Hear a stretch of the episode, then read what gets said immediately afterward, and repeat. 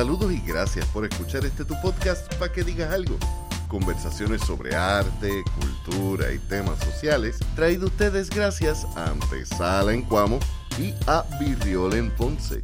Yo soy Leonel Santiago y hoy continuamos nuestra conversación con el músico, artesano y artista marcial Carlos Ciorro. Espero que la disfruten. Entonces pasas de músico, digo, no pasas de músico, eh, haces un movimiento lateral porque sigues tocando todavía, de músico a hacerte artesano de, instrumentos musicales. ¿Cómo comienza eso? Ok, pues eso comienza por necesidad, porque yo no tenía el dinero para comprarme un barril, pero necesitaba tener un barril. Y para ese tiempo ya yo era artesano, yo hacía eh, collares, diferentes artes en bambú, en maderitas pequeñas, eh, lámparas y cositas. Y tenía algún, alguna destreza con herramientas, ¿no? Herramientas de construcción también, cuando ayudaba a mi papá o a mi abuelo a hacer cosas. Lo curioso es que yo no tuve un maestro de cómo hacer barriles. Yo aprendí porque le pregunté a personas que construyeron su barril con unos artesanos. O sea, yo tenía amigos que habían construido sus barriles con artesanos y yo le pregunté a ellos, ¿cuál es el proceso? ¿Cómo fue que hiciste esto? Explícame eso, explícame aquello. Y yo con unas notas mentales y imaginarias todas, ¿verdad? Porque no vi nunca el proceso el beneficio de tener gente con más conocimiento que uno. Sí, pero a pesar de todo, el primer barril me salió, el primer barril me salió y de ahí pues seguimos haciendo barriles y, mejorando, mejorando mi propia manera de hacerlo. ¿Cuánto tiempo te tomó más o menos el primero? Y a rayete, estamos hablando de 19 a 20 años, porque fue cuando yo empecé, que yo estaba bien fiebrado. Ah, o sea que tú rápido que empezaste dijiste, yo quiero uno, es tan caro, voy a hacerlo. Exactamente. Exactamente, cuando empecé, que empecé en las clases allá en, la escuela de Don Rafael Cepeda, que para ese tiempo estaba en Carolina. Y H, yo no me acuerdo cuánto me tomó. Y realmente, tú sabes, si lo comparo con los que hago ahora, pues he mejorado el cielo a la tierra. Pero te puedo decir que si no llega a ser que lo guardé en un lugar y le dio comején, estuviese vivo todavía, porque el segundo barril que yo hice está vivo y sonando por ahí todavía. Así que, pues no fueron perfectos, pero sí cumplían con su función. Y duraron María, los terremotos, la pandemia y todavía. Ese proceso, ¿cómo es para quienes no están muy acostumbrados? Cuando hablamos de barriles, literalmente el instrumento de la bomba es un barril. Cuéntanos un poco de la historia. ¿Cómo es que ese instrumento llega a los primeros que estaban tocando bomba en el siglo XVI y XVII por allá? Pues mira, esto es uno de los primeros, vamos a ver cómo lo decimos, reciclaje musical, ¿verdad? Un tipo de reciclaje sonoro que se hizo en las Américas. ¿Qué sucede? Los, españoles traían barriles, ya sea con ron, con vino, aceitunas, diferentes víveres de España pero los barriles, después de cierto tiempo, se encogen o pasan por diferentes procesos la madera, ¿no? Si no está hidratada o cambios de temperatura que dejan de cumplir su propósito. O sea, si el barril es de ron y el barril tiene una grieta, pues no sirve más. ¿Qué hacen? Pues lo botan. Entonces, ¿qué sucede? Los esclavizados vieron un pedazo de madera huecado y aprovecharon, ¿verdad? Le pusieron. Recordaron los instrumentos de, ¿De dónde venían? De dónde venían, que por lo regular en África son de, una sola pieza, ¿no? Un madero ahuecado. Pero ya que estaba este barril eh, ya hecho, era cuestión de ponerle cuero. Entonces eso fue lo que pasó. Eh, no sabemos en qué momento exacto y cómo, porque no tenemos esos datos históricos, pero sí sabemos que fue un proceso de reciclaje, de utilizar los barriles que tenían a disposición a la mano. Entonces, en diferentes partes de la isla, en diferentes partes del Caribe, utilizaron barriles de diferentes tamaños y algunos con diferentes formas. Y la mayoría de los instrumentos del Caribe vienen, de hecho, de barriles reciclados. Entonces, ese, ese en los, en los inicios. Nosotros ahora utilizamos el barril de ron, que es más grande del barril que utilizamos de instrumentos, entonces los artesanos lo que hacemos es, como ya no estaban llegando a Puerto Rico, los barriles del tamaño que se usaban por lo regular, pues entonces cogemos las maderas que son un poco más grandes y más largas de un barril grande y las vamos rebajando y haciéndolo más pequeño. De altura. y todavía siguen siendo barriles. Y sigue, yo por lo menos. Hay artesanos que lo hacen con otros tipos de madera. Este, yo me mantengo en esta línea que es un poco más tradicional en ese aspecto. En eso sí eres purista. Sí, pero no me cierro a, a, cualquier otra manera de hacerlo, simplemente que es la forma en que lo sé hacer y me, y me gusta y a la gente le gusta también.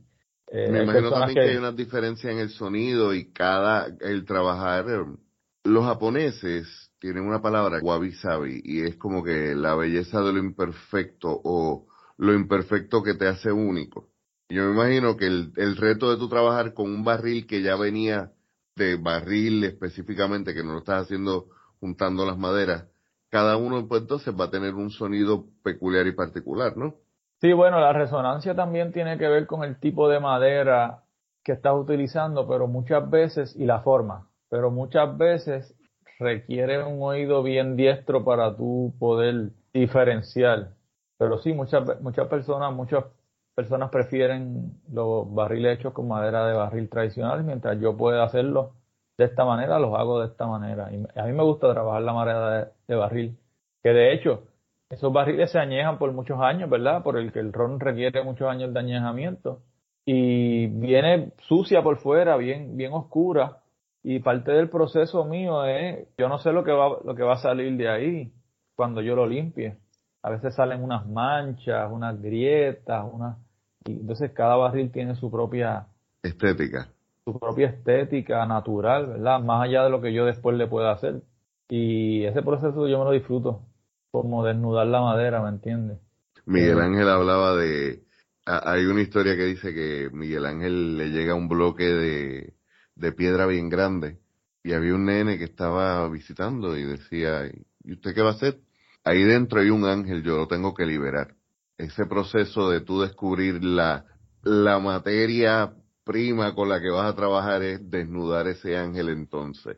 Eh, eso mismito, eso mismito. Y yo lo, lo voy limpiando y me asombro y, y lo sobo y lo siento, lo vuelo. son, son muchas... Yo he estado, fíjate, reflexionando mucho en ese proceso últimamente y no sé, quizás escriba algo sobre eso, porque, pues no sé, a medida que uno va madurando y quizás haciéndose más viejo, va uno analizando las cosas desde otro punto de vista. Hace poco leí una, una cita. ¿Sabes? Los tambores tienen varios elementos. Tiene la madera, tiene el metal, tiene el cuero. Y el cuero y la madera eran seres vivos, ¿entiendes? Y hace poco leí una cita, creo que es de, de Atahualpa Yupanqui, que la voy a transformar, ¿verdad?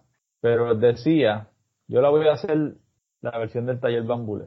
Dice, el barril, antes de ser barril, fue un árbol. Y en el árbol cantaban aves. Así que el barril sabía de música desde antes que, que fuera un barril. Oh. Y eso a mí me dejó como que, wow. No sé, es como analizar las cosas, ¿verdad? De una manera más profunda quizás. Eh, o me estoy volviendo loco o yo pienso que quizás a otras personas también les pasa lo mismo. Eso viene mucho de, la mentalidad de, del respeto a Pachamama, del respeto a, la tierra y de, entender que esa vida de ese árbol en el gran esquema de todas las cosas tiene tanta importancia como el, el tocador que a la larga va a terminar en ese barril porque todo cumple un propósito y todo lleva esa vida y sí, lo vas a recordar. Eh, hablabas de esa memoria ancestral en un momento. Yo creo que en cierta forma, a nivel quizás de, un punto hasta de resonancia, de energía que se queda ahí. Exactamente, y, y, yo tengo ese respeto tanto por la madera como por el cuero, que fue un animal, ¿no? Y los trato con respeto y pues me gusta, me gusta la construcción y a veces me voy no sé, yo a veces estoy pendiente qué cuero va con este barril y puede ser una tontería porque puedo escoger cualquiera, pero a veces es que no, este va con este, aquel va con aquel, estoy viendo la madera, estoy viendo el cuero, viendo los patrones del cuero, los patrones de la madera y como yo siento que, Una cosa va con la otra, ¿no? Que fluye.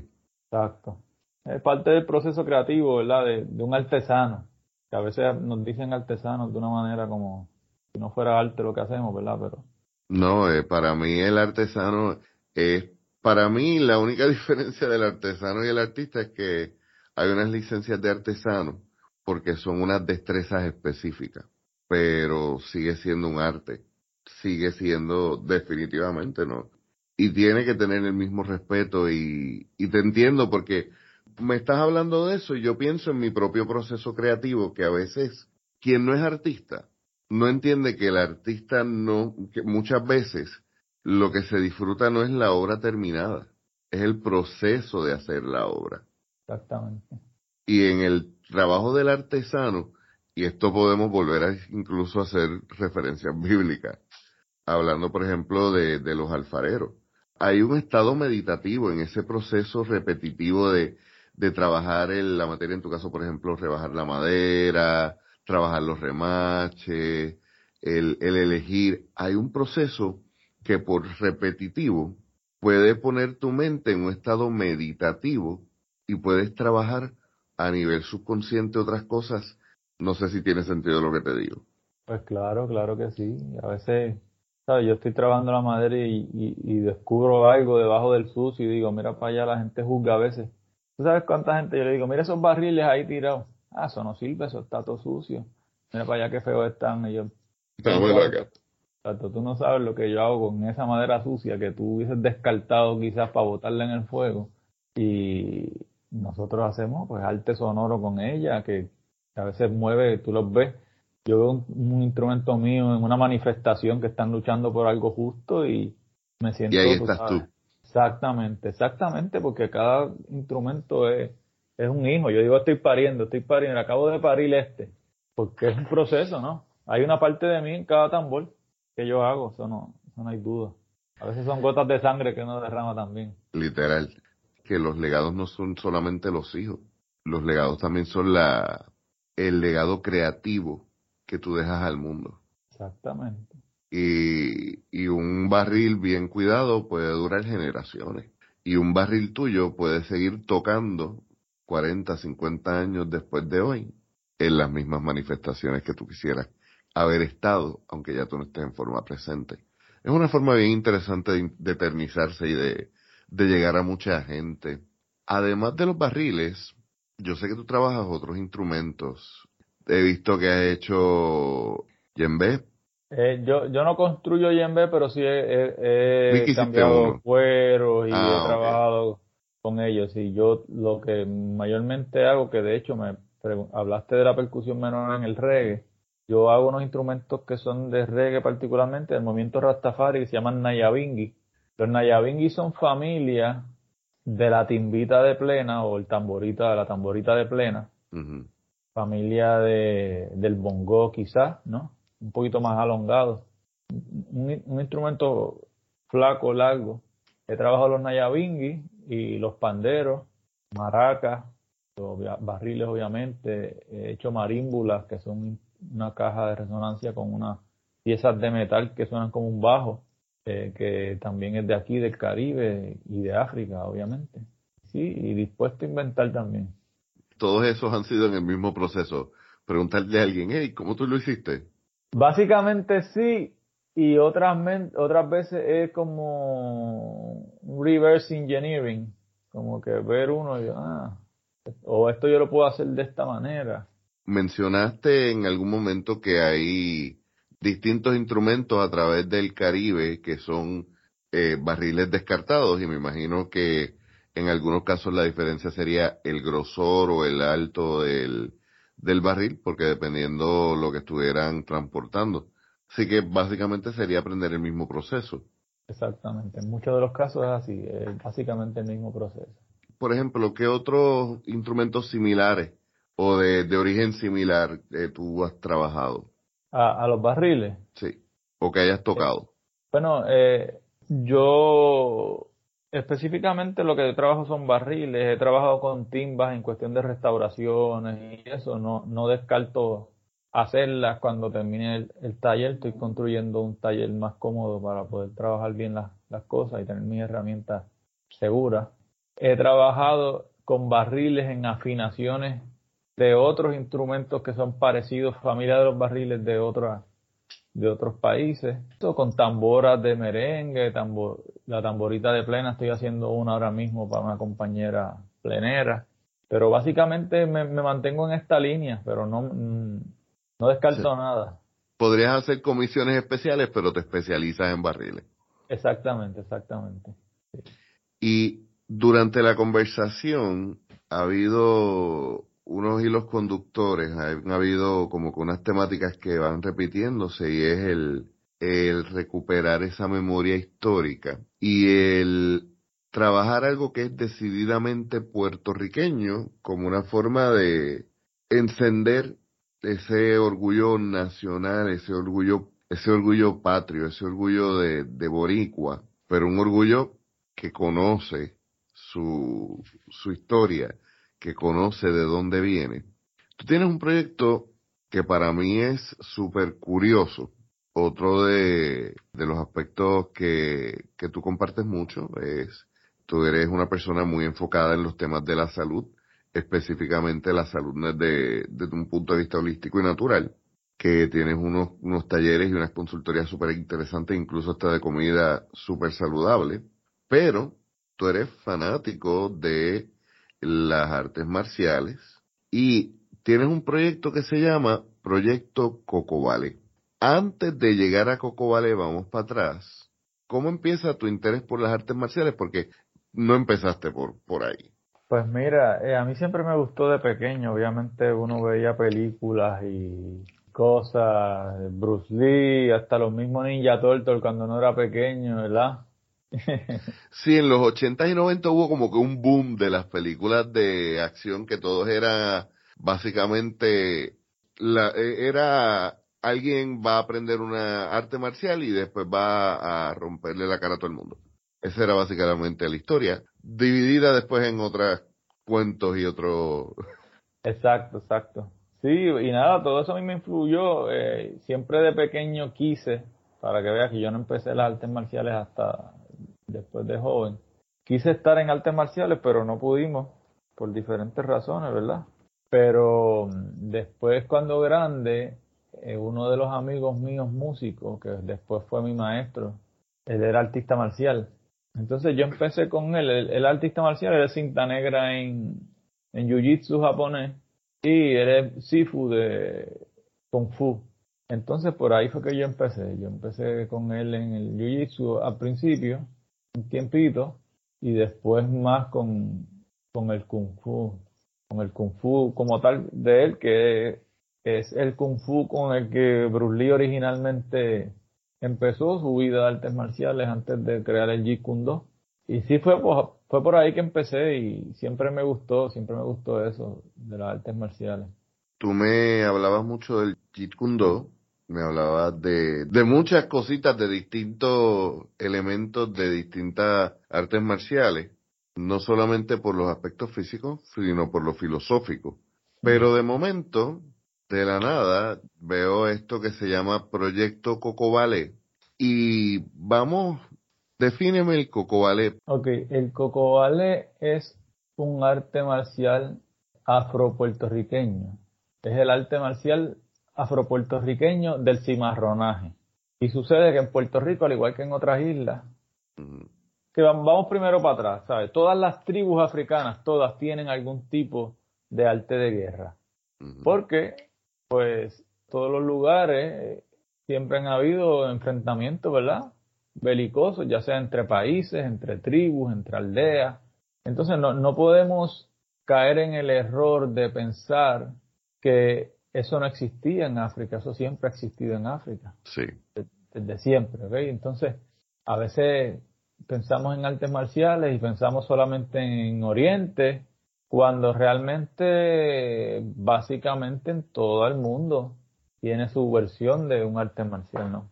Entonces, estas personas que fueron esclavizadas, que fueron traídas de África, también tenían sus conocimientos en defensa. A veces es en enfrentamientos mismos donde estas personas han sido esclavizadas y no porque necesariamente su arte no fuera eficiente, sino pues habían personas que tenían otras tecnologías como las armas que pudieron y, y, caballería y quizás números grandes que pudieron subyugar a estas personas. Estas personas vienen acá pero no vienen en blanco, ¿no, entiendes? Vienen con conocimientos, conocimientos de, de artesanía, de, con conocimientos marciales, con conocimientos de, hierbas y, y, otros, otros tipos, hasta matemáticas y cosas.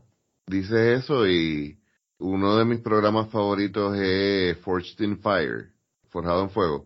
Y una de las cosas que más me fascina es cuando trabajan armas africanas.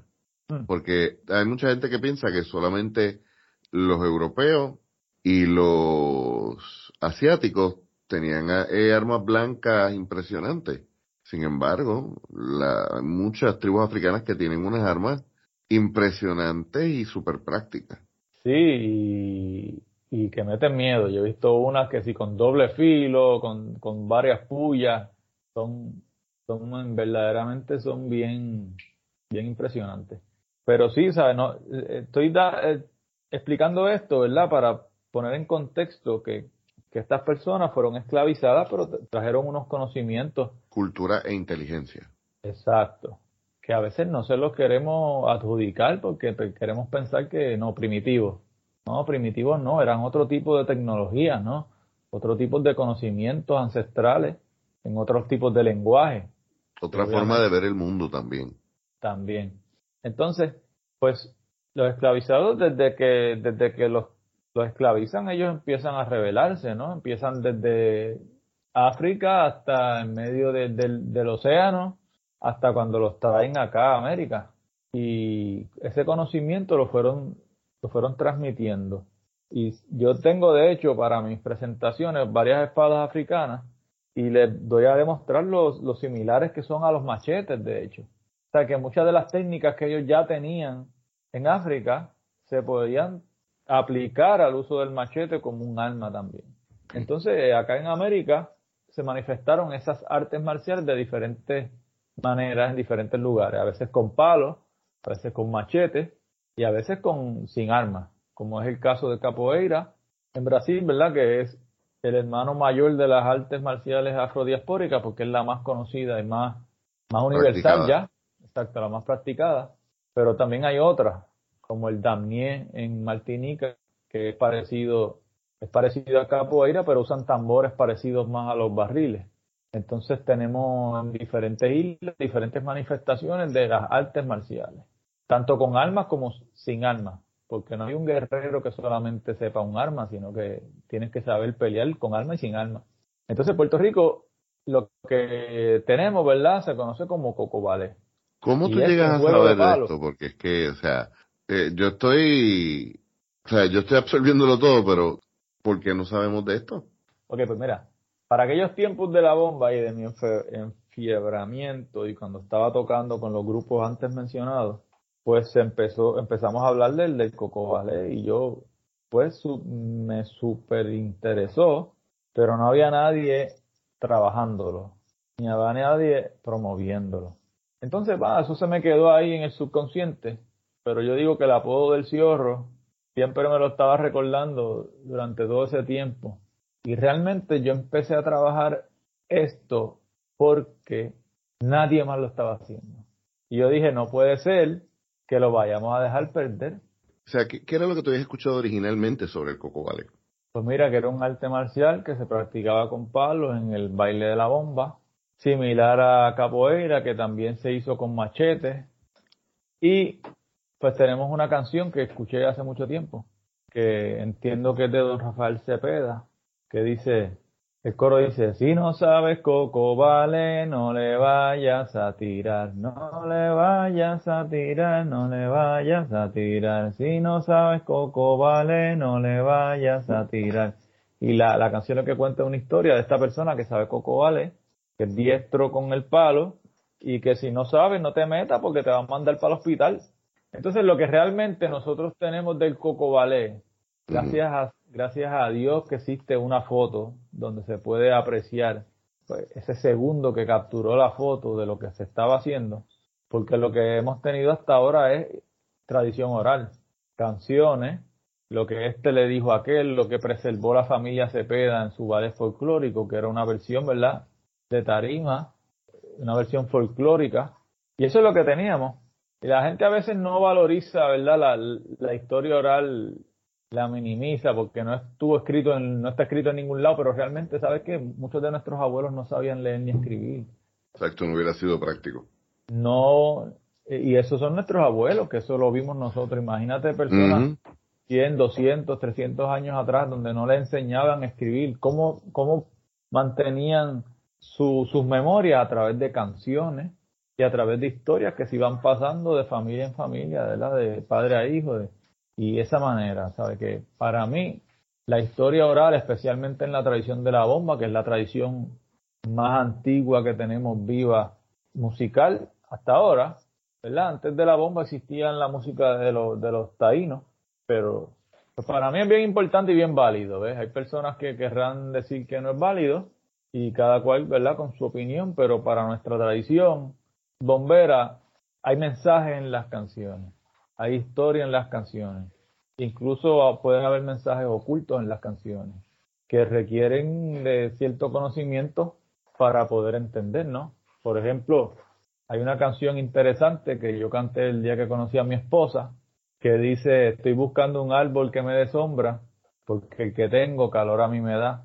Y realmente mm. ese, ese coro de estoy buscando un árbol que me dé sombra, lo que significa es, estoy buscando pareja.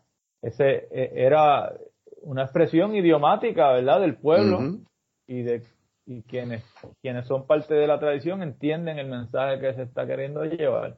Y resulta que esa canción la estaba cantando yo el día que conocí a mi esposa, así que hay una cierta energía en lo, en la, y poder en la palabra, ¿verdad? Como dicen los rastas, word sound is power. Y hasta el día de hoy estamos juntos. Pero anyway, esa no es la historia, estamos hablando de historias de amor en la bomba. Sí, paréntesis, eso es un paréntesis. Lo que le quiero decir es que hay una hay unos mensajes en las canciones, parte historias, parte códigos y para nosotros es súper válido. Entonces tenemos una foto, tenemos la historia oral, tenemos lo que preservó la familia Cepeda y tenemos tradiciones hermanas que existen en las diferentes islas. Eso para mí es bien importante. ¿Por qué? Porque también hay tradiciones hermanas de la bomba. Yo no sé si sabía que los barriles no solamente los tocan aquí los tocan en diferentes islas y tienen dinámicas iguales a la bomba de aquí, de bailar, de marcar los, los piquetes con el tambor, con el tambor primo. Y yo me puse a analizar un momento y dije, contra, si nosotros solamente tuviéramos historia oral de lo que fue la bomba, tuviéramos fotos, tuviéramos quizás canciones escritas y tuviésemos quizás un audio bien antiguo, podríamos recrear la bomba con las tradiciones hermanas que existen en el Caribe, partiendo de las que son más similares a las de nosotros. Y mi conclusión personal fue que sí, que quizás no sonaría exactamente igual, pero iba a ser un facsímil razonable. Porque ellos preservaron. Suficiente como para. Sí, y, exageradamente similar. Hay ritmos que son exactamente los mismos, con otros nombres, pero el mismo ritmo. Y la misma dinámica de llamado, respuesta, la misma dinámica de baile. Entonces yo dije, pues, sé si eso se podría hacer, ¿verdad? Yo, eh, en mi mente, entonces el juego del Coco se puede recrear utilizando la historia que tenemos, utilizando la foto que vimos, utilizando la versión folclórica que los hermanos Cepeda, familia Cepeda preservaron y alimentándonos de las tradiciones hermanas que son similares a las de nosotros. Cuando te refieres a tradiciones similares, ya no estás hablando específicamente del capoeira, sino de por ejemplo, y tiene distintos nombres a través del Caribe y creo que incluso en Sudamérica, en algunas áreas, el juego del machete, sí tiene alguna similitud con la capoeira porque todos nacen de lo mismo, de, de la idea de también de disfrazar como baile la práctica para que las personas esclavizadas no fueran castigadas por practicarlo y por eh, pasar ese conocimiento. Pero entonces te refieres más, por ejemplo, el juego del machete en la República Dominicana, creo que lo practican en Haití. Exactamente. El, juego de palo y machete en República Dominicana y en Haití, que Haití tiene una influencia bien grande sobre la bomba puertorriqueña. Tú debes saber que muchas de las canciones antiguas eh, de bombas se cantan en idioma creol y eso es una verdad ampliamente aceptada por la comunidad bombera. Sí, ¿no? Incluso en la conversación con Julie, eh, Julie menciona que en un momento hubo un creol boricua que se ha ido perdiendo, pero que, que se preserva en algunas de las canciones también. Eso es así. Entonces también tenemos en Guadalupe que tienen la tradición de la guoca, que es exactamente bomba, pero allá le llaman guoca. Para mí es, una rama de la misma raíz. Entonces ellos también, que, que, tienen el fundamento de la música, también tienen un juego de palos. Yo veo, por ejemplo, ese, y digo, esta gente tiene varios elementos que son similares a los de nosotros, que indudablemente es una tradición hermana a la de nosotros. Entonces yo me puedo alimentar del juego que ellos hacen para recrear el juego de Coco Vale, que yo le llamo un Coco Vale moderno, un Coco Vale contemporáneo. Yo no estoy reclamando tener un conocimiento ancestral que solamente yo tengo y nadie puede corroborar porque yo soy el único heredero. Ese tipo de dinámica a mí no me gusta. Yo trato de ser honesto y me trato de alejar de ese tipo de, de reclamos que no se pueden corroborar. Eso para que queden récord. Lo dejamos hasta aquí el día de hoy porque En las notas del episodio tendrán algunas notas, valga la redundancia, sobre los temas que hemos discutido hoy.